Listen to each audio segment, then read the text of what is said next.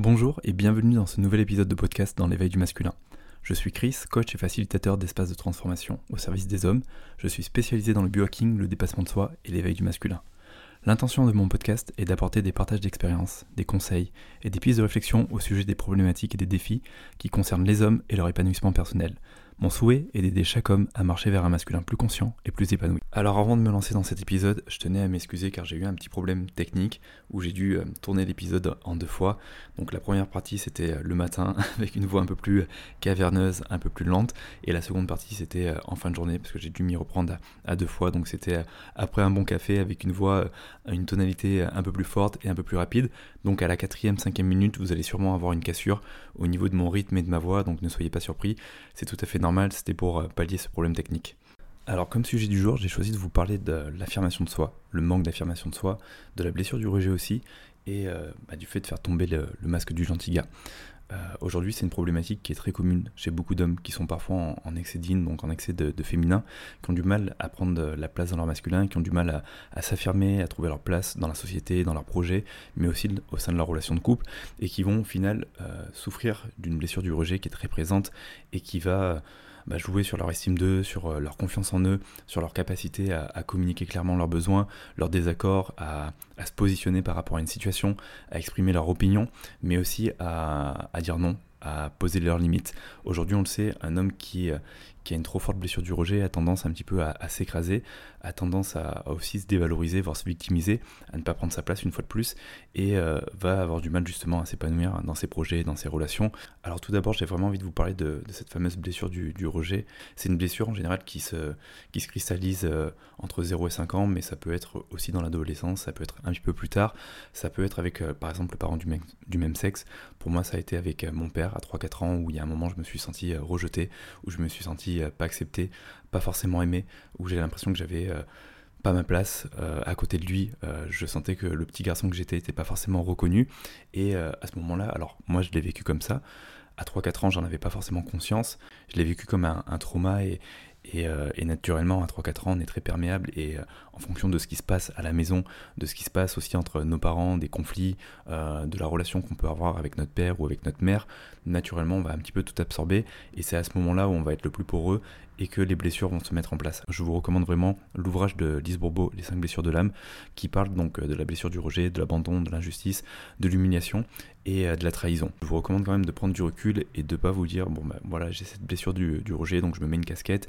je me définis comme ça, et donc euh, c'est tout à fait normal si j'ai tel et tel comportement, et au final, bon, bah, je me déresponsabilise par rapport à cette blessure du rejet, et euh, je vais pas faire changer les choses. C'est important justement de, bah, de, voir un petit peu bah, quelle blessure on a et euh, comment ça va venir jouer aujourd'hui sur notre comportement, sur nos réactions et sur notre façon en fait d'interagir avec, avec le monde, avec nos projets. Et euh, c'est en fait prendre conscience de, bah, de cette blessure, voir euh, en fait quelles sont les conséquences négatives de, cette blessure en fait euh, au sein de notre vie et voir comment je vais pouvoir la dépasser, comment je vais pouvoir justement guérir de cette blessure. Alors parfois, en effet, on a besoin d'un accompagnement thérapeutique pour aller chercher des éléments justement dans l'enfance et aller comprendre la situation, voir qu'est-ce qui s'est passé exactement, qu'est-ce qui m'a blessé, de quels parents c'est venu, pour vraiment mettre de la conscience sur ça, prendre du recul et puis revenir avec un prisme d'adulte alors, dites-vous que la blessure, elle se guérit pas euh, du jour au lendemain comme ça. C'est un travail euh, qui va demander quand même euh, une forme d'introspection et qui va nous faire parfois transiter dans des phases qui sont pas forcément agréables, car on va revisiter des mémoires, des souvenirs qui sont enfouis, qui sont aussi liés à des émotions qu'on s'est pas forcément permis de vivre quand on était petit, parce qu'on n'avait pas forcément l'espace. C'est donc quelque chose qui peut prendre du temps. Et euh, les conséquences de cette blessure dans notre construction, ça va être typiquement le manque d'estime de soi, ça va être euh, aujourd'hui euh, la peur de blesser l'autre quand je vais prendre la parole, quand je vais affirmer mes opinions, ça va être la peur de rejeter l'autre aussi. En général, quand on a une forte blessure du rejet, on a peur de rejeter l'autre parce qu'on n'a pas envie de faire à l'autre ce qu'on a vécu justement. Et quand je parle de blessure du rejet, j'aimerais le dire, aujourd'hui on a globalement tous la blessure du rejet, mais dans une certaine proportion. Certaines personnes l'ont beaucoup plus que d'autres et vont être beaucoup plus sujets justement à la critique, au jugement des autres, vont être beaucoup plus euh, euh, perméables et euh, vont avoir du mal justement à, s'affirmer, à prendre leur place, car elles ont peur de déplaire, car elles ont peur de passer pour une méchante personne, elles ont peur de ne pas être aimées, elles ont peur de ne pas être acceptées pour qui elles sont. Pour une personne qui a vraiment une blessure du rejet très forte, il y a vraiment cette notion de d'avoir de la difficulté à, exprimer ses opinions et, à exprimer ses désaccords, d'avoir la difficulté à, dire non, à poser ses limites, à dire bah là je suis pas d'accord avec toi, pour moi, c'est c'est pas aligné avec mes valeurs, avec ma vision de la vie, avec qui je suis. Euh, on a tendance justement à se faire petit, on a tendance un petit peu à, se dévaloriser, à dévaloriser en fait nos opinions et à, pas prendre notre place, pas prendre notre position. Et euh, naturellement, quand on est un homme, ça va avoir un impact dans nos relations et notamment au sein de la relation de couple et euh, aussi en fait dans nos projets professionnels, dans, tout ce qu'on va entreprendre autour de nous.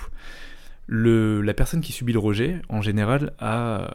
quelques stratégies et porte certains masques. Et le premier masque, c'est vraiment le masque du fuyant, qui est euh, en fait euh, la personne qui va fuir le conflit, qui est toujours dans cette stratégie d'évitement, qui est euh, mal à l'aise avec le conflit, qui n'aime pas les disputes et qui préfère se laisser marcher dessus ou ne pas s'exprimer ou arrondir les angles pour, pour pas déplaire une fois de plus, pour pas déranger, et en fait va développer une forme de suradaptation. C'est vraiment une personne qui a tendance toujours à s'adapter, à suradapter aux autres, et au final, c'est pas une personne qui va pouvoir exprimer tout son authenticité, car euh, par peur du jugement, par peur de la critique, elle va tendance à apporter justement des masques pour jouer des rôles et pour être acceptée. Il y a aussi le masque du gentil gars. Euh, ce masque un peu du people pleaser, la personne qui veut une fois de plus plaire à tout le monde et qui finit par manquer d'authenticité et qui manque en fait d'intégrité avec ses valeurs. Typiquement, je suis un people pleaser quand euh, ma chérie va me proposer de faire une activité avec elle et qu'en fait, euh, au fond de moi, ça ne vibre pas, je n'ai pas envie de la faire, j'ai la flemme et que je vais lui dire oui pour lui faire plaisir. Et au final, on va faire cette activité,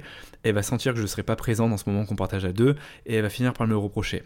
Et euh, ce qui va se passer, c'est que moi je vais être frustré parce que je vais me dire, mais en fait j'ai fait l'effort de passer ce temps de qualité avec toi et tu me le reproches. Et en plus de ça, je suis frustré parce que bah, je passe un temps que j'avais pas forcément envie de passer avec toi. Donc on, voit que ça amène à beaucoup de tension, mais on voit qu'une fois de plus, ce masque du people pleaser, il va nous desservir parce qu'on va se retrouver à faire des choses qui sont pas alignées avec nous pour faire plaisir aux autres. Et dans la vie, c'est quand même important de penser quand même à soi, de se prioriser et de se faire plaisir aussi. Bien sûr, dans le couple ou dans les relations, il y a des concessions par moment, mais c'est important de bah, pas toujours dire oui ou amen, parce qu'il y a un moment où on pose plus les limites, on, on parle plus de nos désaccords, et on est tout le temps en fait en train de suivre comme un mouton, et euh, c'est ce qui fait qu'on a du mal à prendre notre place, qu'on a du mal à nous affirmer.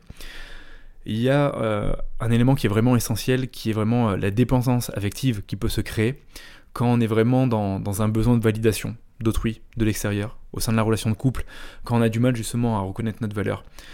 Quand je suis dans la blessure du rejet, en général, j'ai tendance à manquer d'estime de moi et j'ai tendance à mettre les autres aussi sur un piédestal. J'ai tendance à les idéaliser et euh, c'est ce qui fait qu'on va en fait créer des rapports de dominant et dominé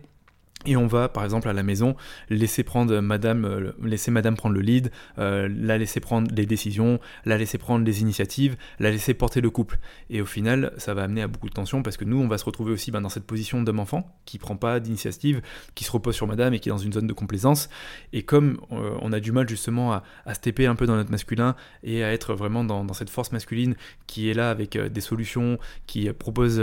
qui prend des initiatives, qui, qui prend des décisions, qui, qui sécurise la relation de couple, naturellement, ça va amener un conflit un très fort au sein de la relation de couple, où madame va avoir l'impression de ne pas être avec un homme, ou d'être avec un homme enfant, et nous, ça va venir juste ben, appuyer sur le ressort qui est à l'intérieur de nous, ça va, ça va nous blesser, on va recevoir ça comme une forme de reproche, et ça va jouer encore plus sur notre manque d'estime de nous et notre confiance en nous. Donc vraiment, dans cette blessure du rejet, il y a vraiment aussi la notion de comment je peux retrouver une bonne estime de moi, comment je peux euh, regagner confiance en moi, en mes ressources, en mes capacités, en ma capacité de m'affirmer et de prendre ma place, et de sortir un petit peu de ce masque du fuyant, de ce masque du gentil, de cette personne qui, qui est dans une forme de dépendance affective. Et si à un moment j'ai besoin ben, de suivre une thérapie pour conscientiser justement ces, ces, formes de dépendance affective et ces stratégies que je joue et ces masques que j'utilise au quotidien, eh bien c'est à nous de le faire, c'est à nous de nous responsabiliser, c'est à nous de le voir pour justement prendre du recul par rapport à ça et avoir du levier sur ça. Quand je le conscientise, pas, je ne peux pas le voir, donc je continue en fait à être un peu euh, dans les mêmes actions, dans la même façon de, penser, à dégager la même énergie. Mais quand il y a un moment où il y a plusieurs conflits à la maison, où j'entends que je me comporte comme un enfant, ou euh, que je prends pas ma place, ou que je prends pas des initiatives, ou que je prends pas de décisions, il y a un moment, ces euh, red flags, ils sont là justement pour me mettre en, comment dire, pour me mettre en, en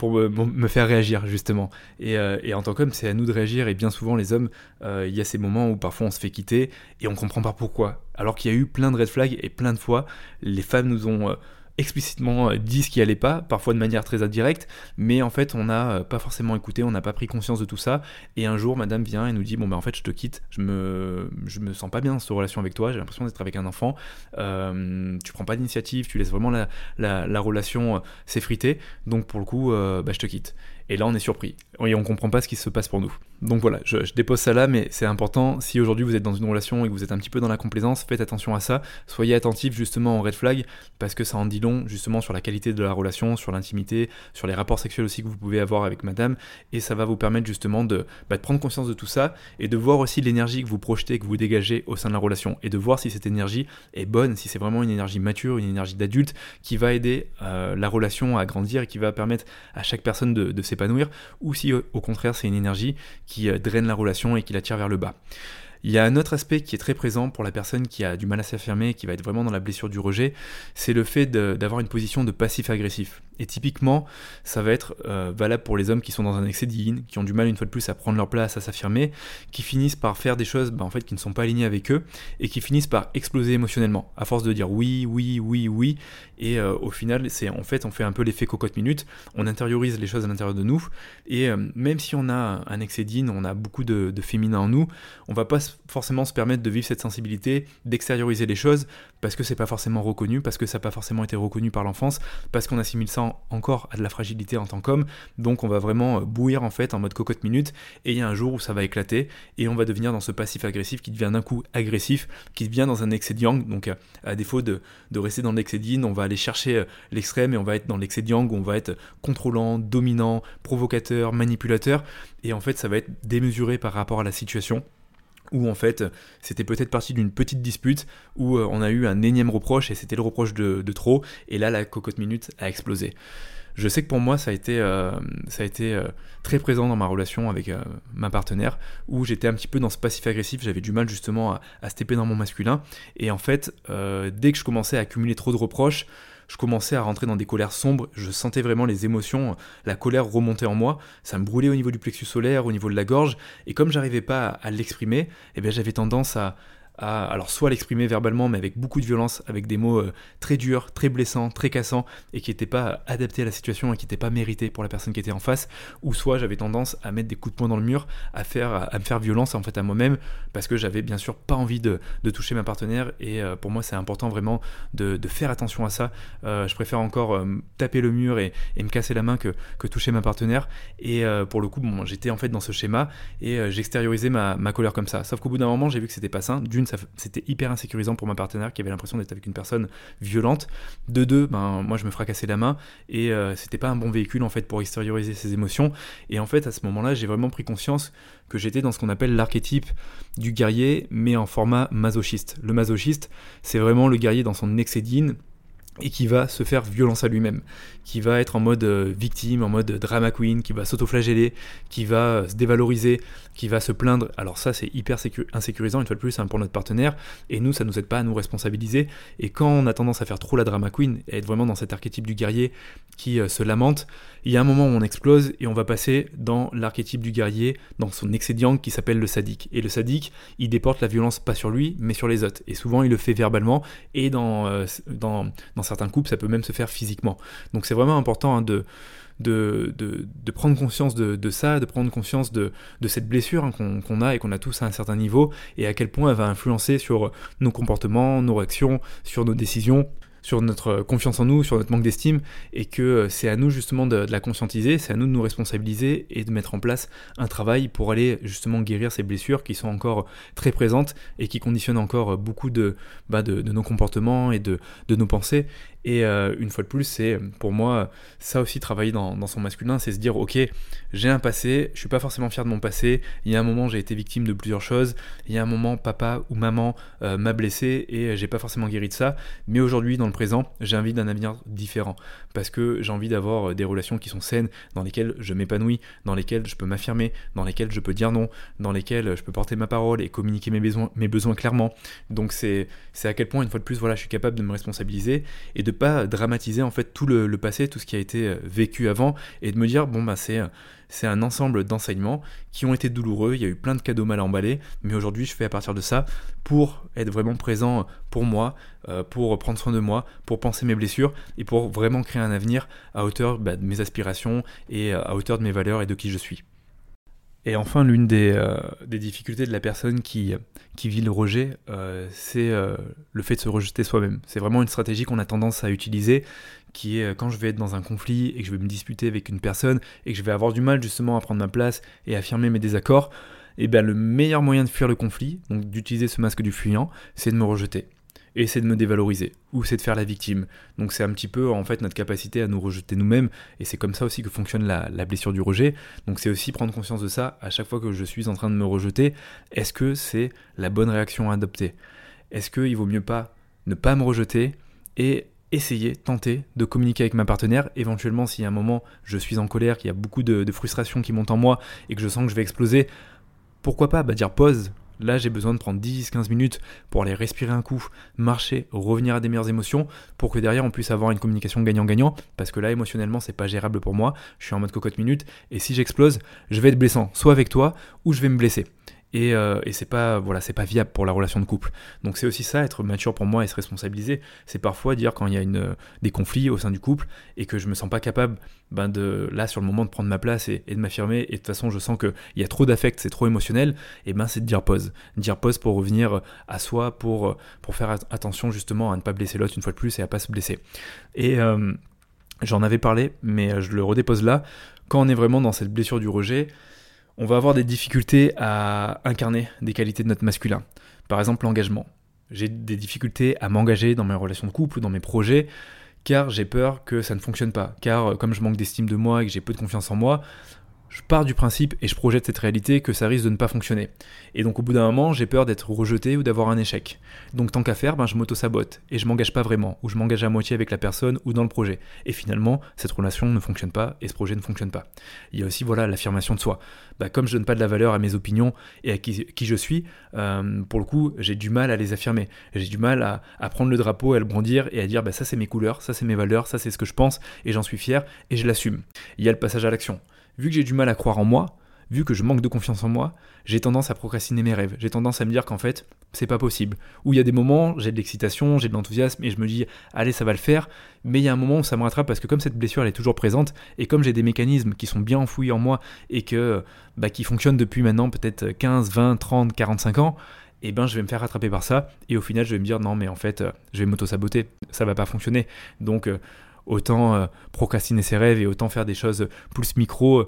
euh, où euh, ça me sécurise et, ça montre que je peux pas réussir. Il y a le fait d'apporter de la sécurité. Si je suis dans la victimisation ou si je suis justement dans cette fameuse drama queen qui est tout le temps en train de se plaindre, en train de se lamenter, je ne peux pas apporter de la sécurité aux personnes qui sont en face de moi. Je ne peux même pas m'apporter de la sécurité à moi-même car je suis en train de, me, en train de drainer mon énergie, en train de, en train de me dire que euh, je suis une victime, que, que je suis pas quelqu'un de bien, que, que, je suis un méchant. Donc naturellement, ça revient avec la responsabilisation. Je peux pas apporter de la sécurité si je, je ne suis pas capable de me sécuriser moi-même et si j'adopte une posture de personne, excusez-moi du terme, mais d'une personne qui est, qui est une victime, qui est fébrile et euh, qui, monte en fait, qui n'est pas fiable, qu'on ne peut pas se reposer sur elle.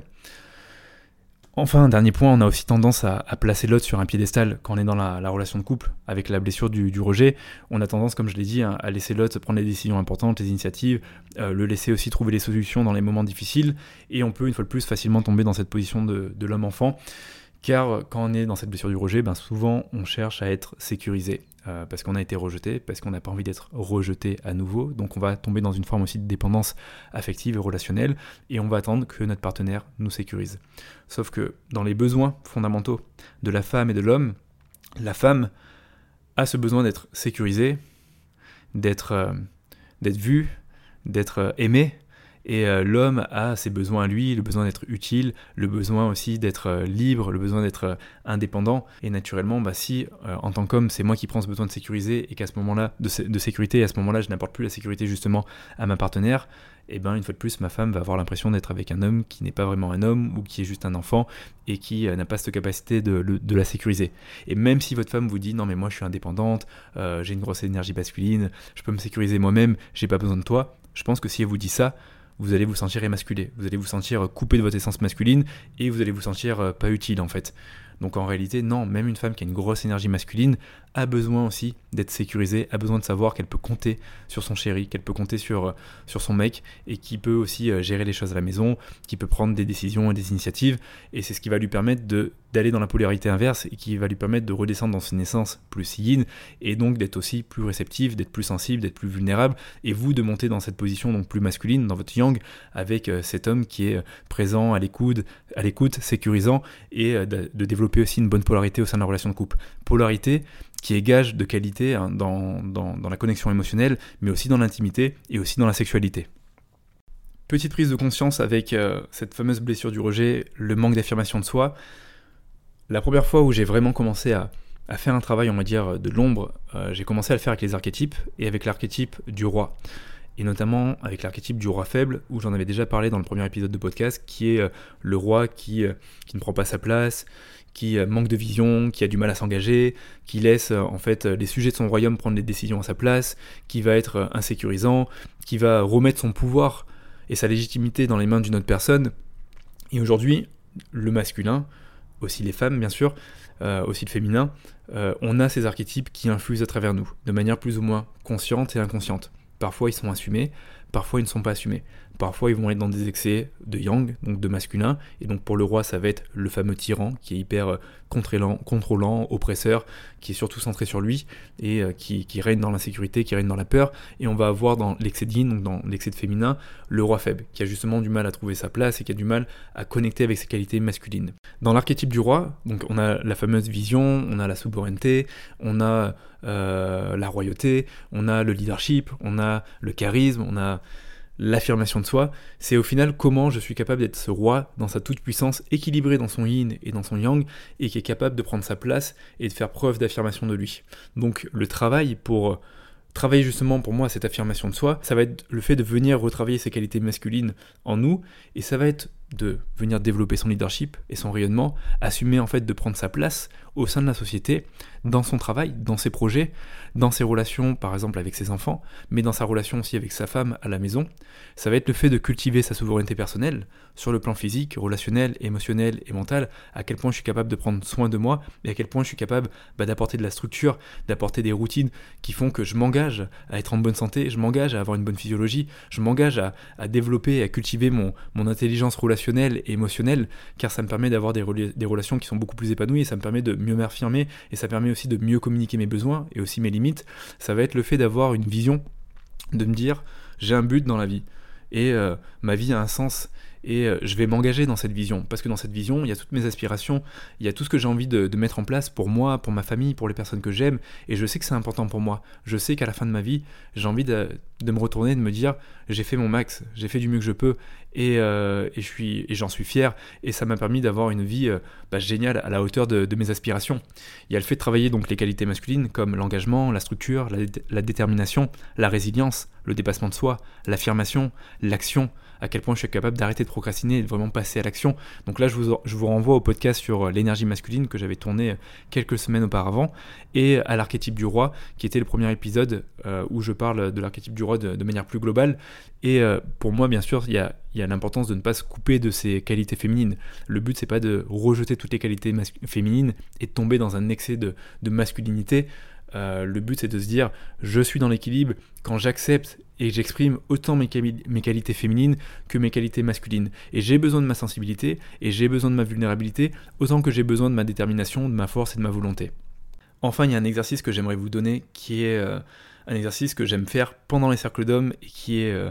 assez inconfortable pour les hommes justement qui ont du mal à se taper dans leur masculin, qui ont du mal à s'affirmer, et c'est l'exercice de la conversation désagréable. À quel point aujourd'hui vous êtes capable d'avoir une conversation désagréable avec une personne euh, avec qui vous êtes proche ou que vous aimez, mais bien sûr, il y a, ce besoin d'une conversation désagréable parce qu'il y a des désaccords et euh, il y a un conflit peut-être que vous fuyez à la maison ou dans une relation ou au travail ou avec un partenaire, un associé ou avec un collègue de travail, mais vous savez que c'est juste pour vous. C'est juste d'aborder ça et ça va vous permettre aussi ben, de manifester votre désaccord, de dire avec quoi vous n'êtes pas OK et de le faire vraiment dans une position d'adulte, dans une position mature, pas dans la position de l'homme enfant qui est en train de faire des reproches et qui est en train de se plaindre, pas dans la position de l'archétype du guerrier en mode masochiste, qui est une fois de plus en train de se plaindre, en train de faire de la victime, mais dans une position de roi, de roi souverain, qui, euh, qui connaît son royaume, qui communique clairement ses besoins, qui communique clairement ses limites et qui fait respecter ce qui est important pour lui sans l'imposer à l'autre. Donc c'est pour moi c'est intéressant parce que cette conversation désagréable nous apprend justement à être bien dans notre masculin, à faire preuve d'affirmation de nous et aller vers euh, donc l'extérieur. Donc vraiment le masculin c'est le mouvement vers l'extérieur, tout en restant connecté à nos ressentis, à nos émotions, à nous, et en conservant une position qui est juste. Pas en étant vraiment dans cette position du tyran, qui a un message à dire, et c'est comme ça, et puis euh, qui va pas mettre les formes, et qui est vraiment auto-centré sur lui, et qui va euh, être coupé de, bah, de l'autre personne qui est en face, et qui va avoir une communication très euh, autoritaire, très, très dur, très frontal, et qui va braquer l'autre personne qui est en face. Donc vraiment avoir cette justesse euh, qui permet vraiment euh, la communication entre deux personnes et avoir cette position où euh, on reste ouvert d'esprit, on est capable de se remettre en question, mais on est capable aussi de rester sur nos positions quand on sent que c'est juste pour nous, même si c'est un cadeau qui est mal emballé pour l'autre. Parce qu'on a chacun nos prises, nos perceptions et nos, nos, réalités. Et ce qui est important, c'est qu'on puisse aussi bah, être intègre avec nos valeurs, avec notre réalité, et qu'on puisse aussi l'affirmer. C'est déjà un bon exercice pour moi, bah, c'est même une sortie de zone de confort de se dire, bon ben là j'ai une conversation désagréable à avoir avec ma chérie, avec ma femme, avec euh, mon associé au travail, avec mon enfant, et je sens que c'est juste, je sens que c'est important, et je sens que si je le fais pas, ça va pas me permettre d'évoluer moi, mais ça va pas me permettre de faire évoluer la relation que j'ai avec cette personne. Parce que quand vous le faites, vous le faites pas juste pour vous, pour, euh, excusez-moi du terme, vider votre sac de merde, vous le faites pour dire les choses telles qu'elles sont, mais vous le faites pour faire évoluer la relation. Et on le sait aujourd'hui, le conflit est nécessaire. Même au sein de la relation de couple, on a besoin de conflit, parce que c'est à travers le conflit qu'on apprend ben, à mieux se comprendre, qu'on euh, met aussi parfois un peu nos égaux de côté et qu'on apprend justement à trouver des solutions qui sont au service de la relation, au service du couple pour grandir ensemble. Donc c'est important vraiment de, revisiter hein, cette, capacité à être désagréable et je sais que pour les personnes qui portent le masque du gentil ou euh, du masque du fuyant ou du dépendant, c'est très difficile de s'affirmer et en même temps, c'est ça aussi faire preuve de leadership. C'est euh, dire bah, là tu vois pour moi c'est non, donc c'est non et je vais pas te dire oui. C'est être capable de aussi poser ses limites. Donc je vous invite vraiment à choisir une personne de votre entourage qui compte pour vous parce que bien sûr si c'est une personne qui ne compte pas pour vous ça sera sûrement plus simple. Donc tant qu'à faire une sortie de zone de confort incroyable faites-le avec une personne qui compte pour vous sur un sujet sur quelque chose peut-être qui vous a blessé sur une situation qui ne vous convient plus peut-être à la maison. Et euh, prenez le temps si ça peut vous aider bah, peut-être d'écrire déjà cette conversation euh, sur un papier pour déjà la visualiser, de vous mettre dans, un bon état physiologique où vous restez juste ouvert et pas centré sur le message que vous avez envie de faire passer parce que dans la communication la chose la plus importante, c'est euh, bah, les deux sujets, c'est les personnes qui sont en relation, plus que le message. Même si le message parle, euh, je sais pas, de, quelque chose de, terrible, ça reste les personnes qui sont en train de communiquer qui sont les plus importantes et c'est ça que vous devez valoriser au sein de la communication. Donc avoir cette capacité justement à se dire bah, je suis capable d'être justement ce roi qui s'emporte pas, qui porte sa voix et euh, qui fait passer les messages et qui est capable de se remettre en question et qui est capable d'évoluer avec l'autre personne par rapport à la conversation qu'on a en train d'avoir et euh, conversation qui est, euh, désagréable. Voilà. En tout cas, j'espère que ce podcast vous aura donné quelques clés. Si vous êtes justement un peu dans cet archétype du roi faible ou du guerrier masochiste ou dans ce masque du euh, gentil, euh, du fuyant, euh, du dépendant. J'espère que ça vous aidera à prendre conscience de ces stratégies ou de ces, rôles et de ces masques que vous jouez au quotidien et de voir à quel point bah, en fait ils sont pesants pour vous et à quel point il y a sûrement un moment où vous en avez plus envie, vous avez envie de les mettre de côté pour justement grandir, pour